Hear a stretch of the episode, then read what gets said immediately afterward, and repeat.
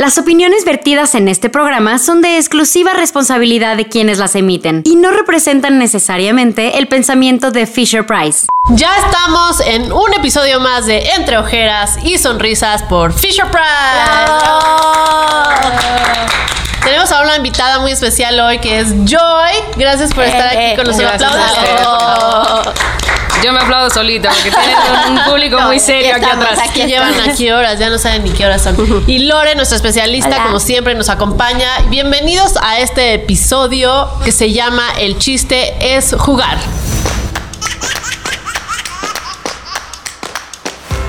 Fisher Price presenta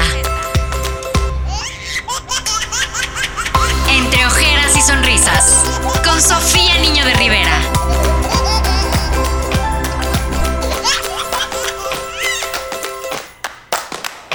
Joy, mamá primeriza. Chócalas yo también. Qué, qué Lore intensidad, ¿no? ¿Tú también? Muy Sí, bien. todo. ¿Cuánto Todos. tiene tu baby? Tres años. Qué divertido, dicen el, el- Los el- Terrible Three. Los Terrible Tree, no los Sí, three, más que los ya. dos son los tres. que todo es terrible, todo, ¿no? Terrible one, terrible A mí me dicen, espérate three. que tu bebé gatee y se te acaba la vida. Y yo, ok, no, entonces ¿cómo le tengo que incentivar a mi hija que gatee?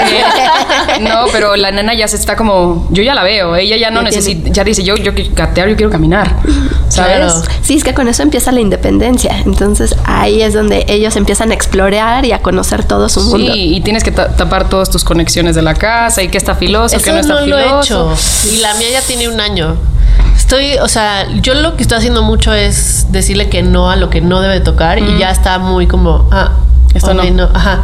Pero debería, no sé, mira, la primera electrocutada seguramente va a ser cuando yo diga, ¿saben qué? Ya lo voy a tapar. Ahora sí, ya lo voy a tapar. Pero, mi, o sea, en teoría, la curiosidad yo creo que está desde mucho antes que los tres y los dos, ¿no? Entonces el peligro está Ah, Sí, siempre. siempre, siempre. Exactamente, porque la curiosidad está desde que el niño nace, que tiene que Claro. empezar a ver y a explorar qué es lo que está sucediendo en su entorno. Sí. Va madurando, pero siempre está presente. Y aprendiendo. Exactamente. Yo siempre he pensado que no sé cómo somos tantos seres humanos porque, o sea, los primer año es todo, todo el tiempo estamos a punto de matarnos todo el tiempo. Todo el tiempo. Yo, yo tuve una ansiedad súper intensa justo antes de que naciera la nena, porque me vinieron a, la cabeza todos los peligros que tenía mi, mi posibilidades. claro. O sea, literalmente yo me subí a un avión y decía, es que cuando yo aterrice me van a decir que hubo un terremoto y se murió mi familia. No todo, era, era una fatalidad de todo. todo, Pero ¿sabes todo. que eso es hormonal también? No lo, no lo dudo, pero mi Sí. cuestión es cuando ya yo así desesperada de que no puedes, de que todo, todos los peligros que tengo a mi alrededor, una persona súper sabia me dijo, no estaríamos sobrepoblados Exacto. si no fuéramos tan resistentes. Claro. Dije, "Ah, mira. La, la capacidad de adaptabilidad del ser humano es impresionante. Sí. Sí, sí, es increíble. Y ahorita que se está empezando a mover y ya va a empezar a gatear, que también cuando gateó la mía yo fui así como, Dios yo mío. siempre estaba como que gatee, que gatee y luego gateo. Es como, no quiero gatee, que ya no estoy gatee". diciendo, los tienes que incentivar, pero al mismo tiempo es como, oh no, oh no. Pero para eso existen los famosos playpens, ¿no? ¿Cómo se llaman en español? Yo le digo la ¿Corralito? cárcel. Ah, la cárcel. Sí, yo le digo, métete a tu cárcel. Y ahí la meto en la cárcel. Ay, Bye. carcelita. Bye. Pero sí, yo tengo uno porque sí necesitas como, por lo menos en este cuadrante no te va a pasar nada. Ahorita vengo. No, tengo que hacer pipí. Claro, Exactamente. claro. Sí. ¿Y qué hace? ¿Está jugando mucho Es, es, es muy, es muy activa, es este, es súper intensa, es, es increíble lo mucho que, que aprende. O sea, tú le ves sus ojitos y todo el momento está como todo lo está Claro, eh, registrando, lo está guardando, guardando, guardando. sí. esto me sirve, esto no me sirve, esto tal. Y ahorita ya aprendió. Ah, al. Ajá. Híjole, no, no, es que ya es, es impresionante porque quiere decir, oye, quiere Claro. decir, ven, quiere decir, vamos a jugar, son todas esas cosas, entonces también yo tengo que ahí ser un poquito inteligente. No, no, tú dijiste que te querías ir a dormir. no, jugar, jugar. Y es como súper, súper interesante el entorno en el que tenemos a los bebés, ¿no? Platicaba un poquito antes de entrar que, que como que hasta que no tienes, tienes esta responsabilidad de tener un humano a tu disposición como educativa, digámoslo de esa forma, no ves como todas las cosas que tenemos que ir corrigiendo nosotros como, Claro. Como adultos, ¿sabes? Yo, yo soy, yo era mamá antes, mi esposa y yo tenemos un gatito y es nuestro bebé, es nuestro hijo. Él era mucho más fácil y ha sido A mucho más lo, fácil. puedes, lo puedes dejar solo y no pasa nada. No, es mucho más inteligente, ve fuego y dice, No, por ahí no. Y, y ahora como que uno se da cuenta de todo lo que tiene que desaprender y reaprender, ¿sabes? Empezando por, por lo que tengo en mi, en mi entorno con ella y es fascinante cuando, cuando, por ejemplo, la llevamos el otro día a que viera, viera el mar, ¿no? Y se sentó una hora, estaba más chiquita, haber tenido como seis meses, pero se sentó conmigo una hora a ver el atardecer sin aburrirse y lo veía y sentía la brisita del mar. Yo lo veía como disfrutándolo y es súper lindo porque vuelves a revivir esto como por primera vez con ellos. Claro. Exactamente. ¿Sabes? Yo estaba leyendo un artículo que decía, y a ver si Lore, tú me puedes decir que, que estoy súper tonta y no es cierto, y que deje de leer este tipo de artículos. ¿Que los bebés, que ya deje de navegar en internet a las 2 de la mañana, Eh, que los bebés no se aburren. O sea, están programados para no aburrirse. Porque están aprendiendo tanto todo el tiempo que para ellos no existe el aburrirse. Sí. Eso es muy cierto, eso que acabas de comentar, porque justamente los niños están ávidos de recibir y de conocer y de interpretar la información que nuevo. tiene. Todo es nuevo. Y al contrario, cuando el niño vamos a decir que ya está cansado, porque también es una sobreestimulación claro, de sí. todo el tiempo ver cosas diferentes, nuevas, entonces es cuando ellos ya prefieren dormir o prefieren aislarse y es cuando ya los podemos empezar, le- este, yo les digo como la, la hora roñosa, donde ya no saben qué es lo que quieren y justamente lo que quieren es desconectarse un poquito de todo el aprendizaje que están teniendo desde que abren sus ojitos y desde que están también dormidos, la conexión que están teniendo con su cuerpo, el saber que ya no es una extensión de uno, sino que son seres independientes, cómo se sienten esta parte de la propiocepción, eso está desde el segundo de que están en la panza y cada vez van madurando y esas interpretaciones neuronales que se van teniendo. Entonces, No, muy también buenos como, artículos. también yo creo que también justo a la hora del, del sueño, ¿no? Porque mi hija quiere, quiere todo el tiempo estar en el chisme con, con- conmigo y con mi esposa. Y es como, no está pasando nada, de verdad, duérmete, disfrútalo tú que puedes. Y justo estos últimos meses hemos como que tratado de tener esa rutina de a tal hora su siesta, etcétera, a tal hora juego y demás. Y siento que está como que aprendiendo lo rico del descanso. Entre ojeras y sonrisas. Con Sofía Niño de Rivera.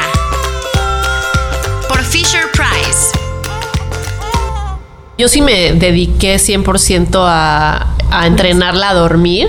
Por mí también, por- porque es como yo necesito mis horas de- de, estar sola y así. Entonces, la verdad es que aprendió muy rápido a la rutina de, ok, te vamos a bañar, te vamos a cambiar te vamos a dormir y así es como funciona. la siesta igual. Entonces ya sabe que cuando la pongo en su cuna y le pongo su saquito, es que ya se va a dormir y dice como, ah, súper, Ya ya, nos vamos a dormir. Y hay veces que dice como, no, chava, esto no va a suceder Todavía ahorita". no. Entonces, todas esas cosas. Pero conforme fue creciendo y conforme fue agarrándole la onda a la vida y a agarrar cosas y a jugar y demás, yo sí tuve mucho problema y tú me dices si, si a ti te pasó lo mismo con que la gente cuando le regalaba juguetes a mi hija eran todos de niña. O la ropa. O la ropa, todo. Yo le decía, y le decía en los grupos de WhatsApp de si le van a regalar ropa, por favor que sea de todos los colores, no nada más rosa. Y, y me llegaban bolsas y bolsas de ropa rosa y yo así. No, vestiditos. Ah, Sí. Vestiditos. Yo odio ponerle vestidos porque a mí me choca ponerme vestidos a mí. Entonces A mí yo- me pasa igual. no son prácticos Entonces, no, y es como va, va a estar gateando, va a estar. eh, acaba de cumplir un año. Yo le quería poner un vestido porque es como hay un año y le había comprado un vestido de Navidad y no se lo puse y dije, bueno, le pongo de Navidad. Y mi esposo, así como, ¿por qué le harías eso? ¿Por qué le pondrías un vestido de Navidad en su cumpleaños si va a gastar gateando y vida. vas? La cambiamos, le pusimos jeans, todo fue como un pequeño desliz de mi cerebro. Me puse a leer un poquito sobre, sobre los juguetes de género, porque creo que es importante primero entender la diferencia de género para poder entender el por qué molesta un vestido, el por qué molesta Claro. todo rosa. Y es, es creo que importante establecer que los niños, todos nacemos, ¿no? Biológicamente niño, biológicamente niña. Y mucho de eso creo que todavía está en cuestiones y Exacto, sí, porque testosterona, estudios. hormonas y demás, pero si lo generalizamos a sexo masculino o femenino, el género lo impartimos como sociedad. Claro. Es súper importante como que también lo dejemos claro porque seguro hay muchas mamás que les encanta que sus niñas estén de rosa y que les encanta que sus niños estén de azul. No es que tenga algo de malo, pero creo que tenemos que también ser como miembros responsables de una sociedad en la cual tenemos que estar súper claros que somos parte del problema o parte de la solución. ¿No? Entonces, ¿qué pasa? Que cuando tenemos como todos estos distintos tipos de juguetes para niños chiquitos, en el que las niñas de rosa, el niño de azul, al niño vamos a regalarle cochecitos, a la niña le vamos a regalar princesas, invariablemente ya les estamos también ayudando a su desarrollo de ciertas habilidades para cuando sean mayores. Claro. Sí me explico, entonces a mí me da mucha curiosidad cuando la gente dice, hay que darle oportunidad a los niños porque ellos son el futuro del mundo. Yo digo, pero educados por quién? Exacto, limitados. Vamos a decir, pues no es una nueva corriente, pero lo que se está promoviendo es que no haya esos estereotipos. Finalmente, los juegos, los roles, los juguetes están hechos para que sean explorados, para que sean interpretados y vivenciados desde el punto de vista del pequeño que está este, interactuando.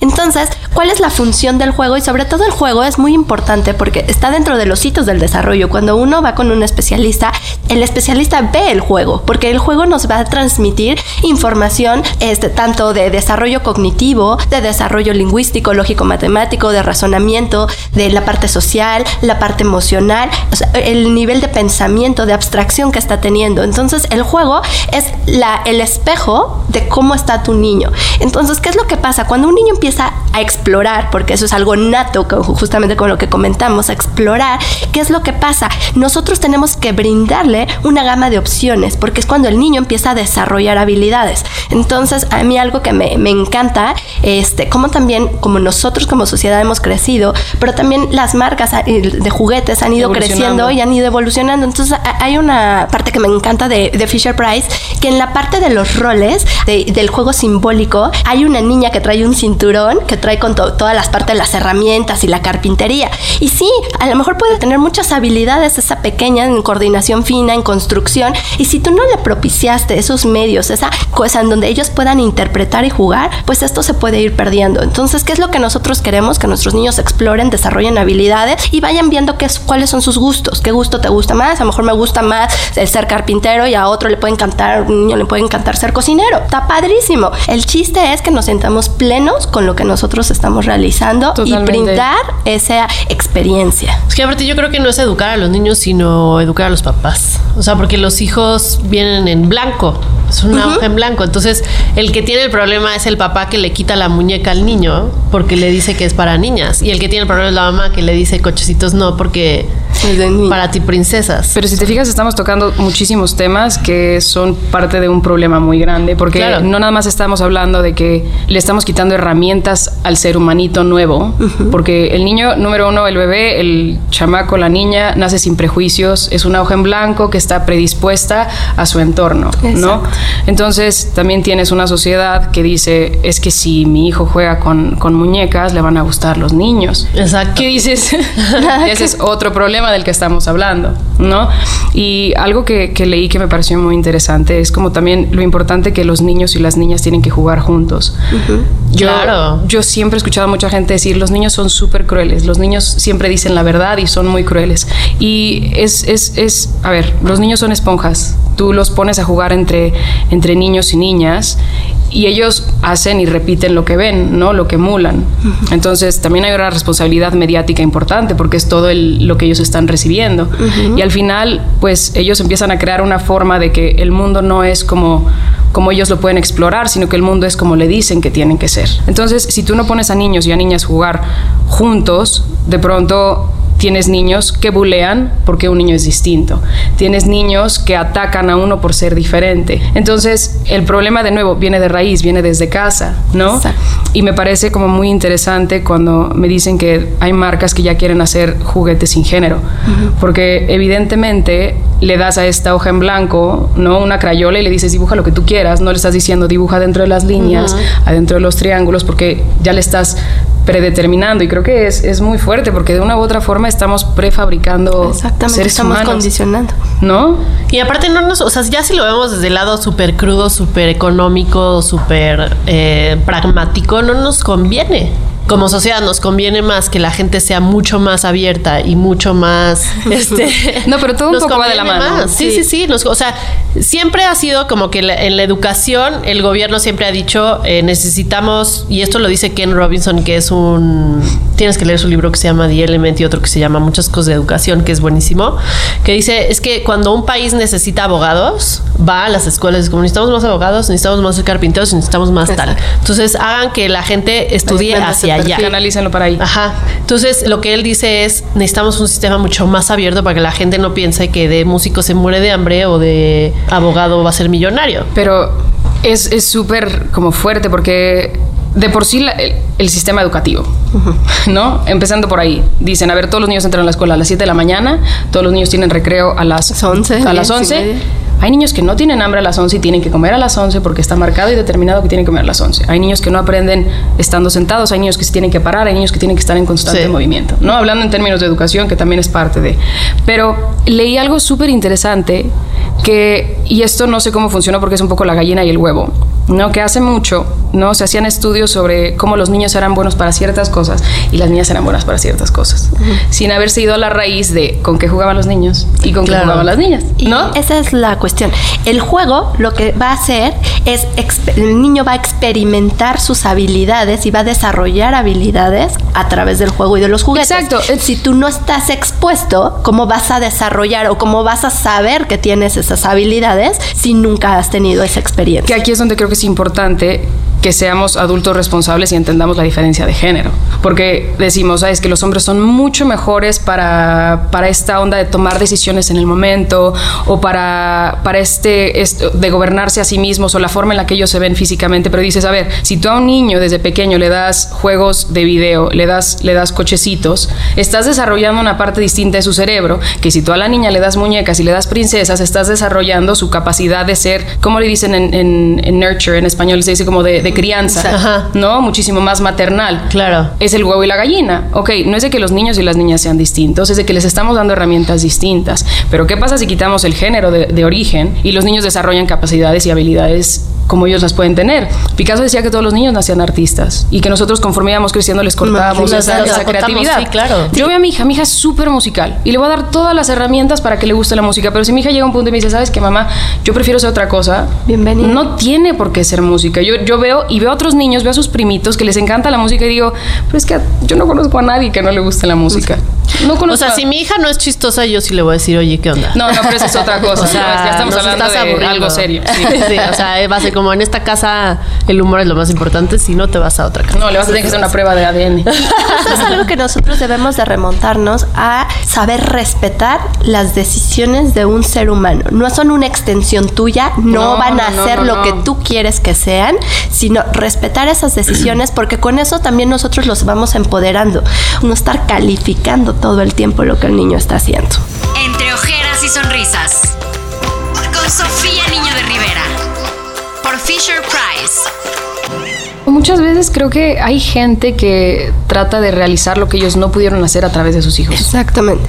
No, o sea, si yo no pude ser abogado, mi papá tenía un, amigo que, que, quería ser mecánico toda la vida. Le encantaban los coches, le encantaba como toda esta ingeniería mecánica y demás. Y sus papás le dijeron, tú tienes que ser abogado, a mí no me importa cómo le haces. El señor llegó con su papá y le dijo, aquí está mi diploma, bye y se fue a ser mecánico. Y fue la persona más, feliz. del mundo. Y es feo porque dices, a ver, ¿cuánto tiempo tenemos verdaderamente con ellos? ¿no? Yo lo veo con la nena y yo veo que en cuanto ella empiece a gatear, ya va a ser menos cargarla, ¿no? Empieza a caminar, ya va a ser menos quiero estar contigo, ya va a ser quiero mi espacio. Yo fui así. Yo me acuerdo que yo era súper chiquitita y yo decía, es que ¿por qué vienen por mí a la escuela? Yo me quiero ir a mi casa sola. No, yo quería este sentido de libertad y de yo, yo, yo quería sentir que yo era dueña de mí, ¿no? No sé si me va a salir igual o no, pero digo, ¿cómo no puedo disfrutar estos momentos que puedo tener con ella y que ella tenga todo el apoyo? O sea, mi hija es preciosa y se ve preciosa en todos los colores.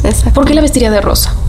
¿no? Porque, porque limitar o sea, y ya nada más, porque si no, o sea, no sé si has visto este, este stand-up comedy de Hannah Gatsby. Sí, claro. Buenísimo, en el que, en el que habla como, de verdad, si nos llega cuando te confunden a tu bebé con un niño o una niña. Claro. Y dices, hmm", yo me quedé a pensar después de que me lo dijeron y dicen, ¿es niño o es niña? Porque se viste de todos colores. Y yo, es niña. ¿Y cómo se llama? Noah. Ah, es niño. No, es niña. Y ya, o sea, de verdad ya no me molesta. Y en alguna ocasión me dijeron de mi gatito, me preguntaron que si era nena. Y yo me, sentí tanto, pero creo que era porque estaba gordito y me dijeron que se estaba embarazado. Ah. Entonces fue como un doble toma, toma. Y yo, no, es mi culpa porque no le di las croquetas indicadas. Pero, ¿cómo hacer este ejercicio de por qué me resuena? Sí, ¿por, qué me, duele a mí? Porque me, claro. ¿Qué es lo que me afecta? Exacto. ¿Sabes? Sí, 100%. Por eso decías hace, rato que también es importante ver que hay gente que no cabe en ese espectro. Y es también válido y es importante respetar esa parte. Claro. Exacto. No, yo veo a mi hija que es la más feliz cuando tiene sus estos cosas que nada más son de colores y de madera. Y, y los agarra y tal, y luego le, pasa, porque cuando muchos le regalaron muchas muñecas, yo dije, mm, pero mira, así las voy a dar ahorita. mira, no sé si conoces. Es una, es, o sea, es una muñeca, por decirle algo, o un ¿qué? ser que la puedes poner como hombre y como mujer, como los dos, con el pelo largo, con el pelo corto, con falda, con pantalón, con o sea, es todo en una. Menos generalizado. Exactamente. O sea, es menos una, no es estereotipado, digamos. Exactamente. Está muy padre porque también en terapia me ha tocado que llegan este, niñas pues no, no, justamente no les gusta el rosa, no porque están condicionadas, simplemente se sienten más cómoda con otro tipo de colores o con otro tipo de ropa. ¿Por qué? Por las actividades que están realizando.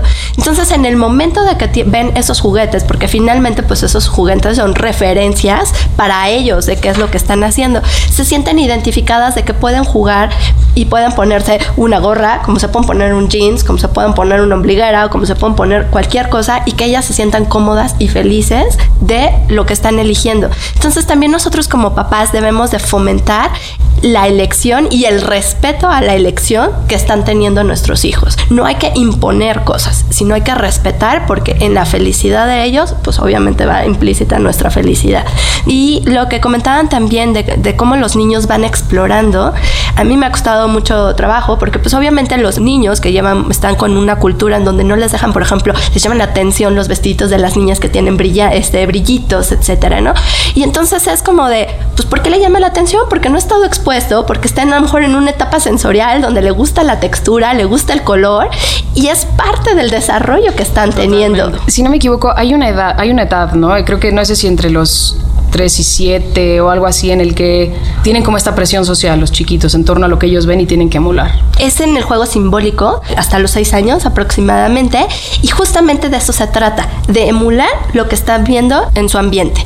Entonces, ¿qué es lo que pasa ahí? Los niños empiezan a experimentar los diferentes roles sin estereotipos. Ellos quieren experimentar lo que hay y más adelante los niños van consolidando y van identificándose qué es lo que les agrada más y con cuál se sienten más cómodos y con cuál se sienten ellos también más sobresalientes en lo que están realizando. Entonces son cosas muy diferentes. Lo que al niño le gusta lo va a identificar porque ya lo experimentó, pero el gusto está no porque yo te dé una muñeca, no porque yo te dé un carrito, esa va a ser lo que te va a gustar. Pero no deja de ser una responsabilidad colectiva. Es claro, ¿sabes? Porque el hecho de que hayan marcas grandes, de que empiezan a hacer juguetes en el cual hay una persona que tú le puedes poner la ropa que tú quieras.